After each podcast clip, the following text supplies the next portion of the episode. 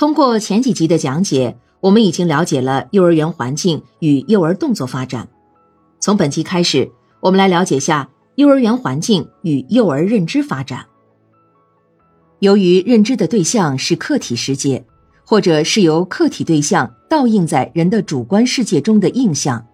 因而幼儿认知的发展离不开客体环境的刺激。环境对儿童心理发展的作用，必须依赖儿童的认知与实践活动才得以发生。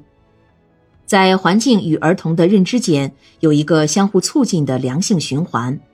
而幼儿园正是能有目的的对幼儿实施一种系统的环境教育，并能促进其良性循环的主要的机构。因而，幼儿园环境的创设对幼儿认知的发展具有重要的意义。没有环境，就不会有儿童心理的发展；没有认知，也就无所谓环境的作用。因此，研究儿童认知的发展，必须从环境、实践、认知这个系列中加以考虑。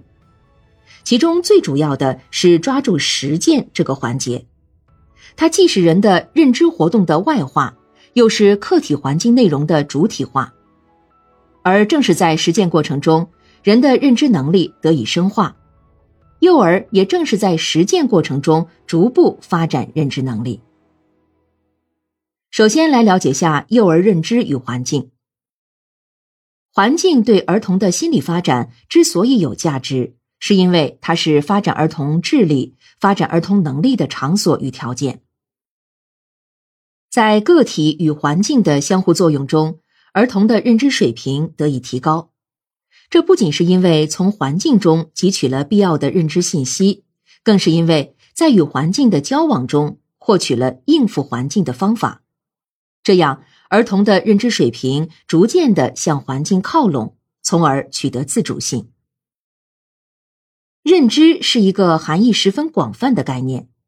在知觉的研究中，它主要是指知觉的理解性；在记忆研究中，认知表示对信息的加工，在思维的研究中，认知是解决问题的活动。由此可知，认知是一个包罗感知、领悟、记忆、判断、思维、推理、想象及语言应用的内涵广泛的概念。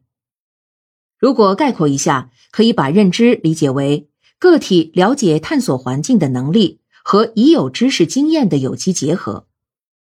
认知能力作为一种过程，它表现在认识过程的各个方面，其由下述一些基本环节构成：感知、联想、概念、规律、判断、代换等。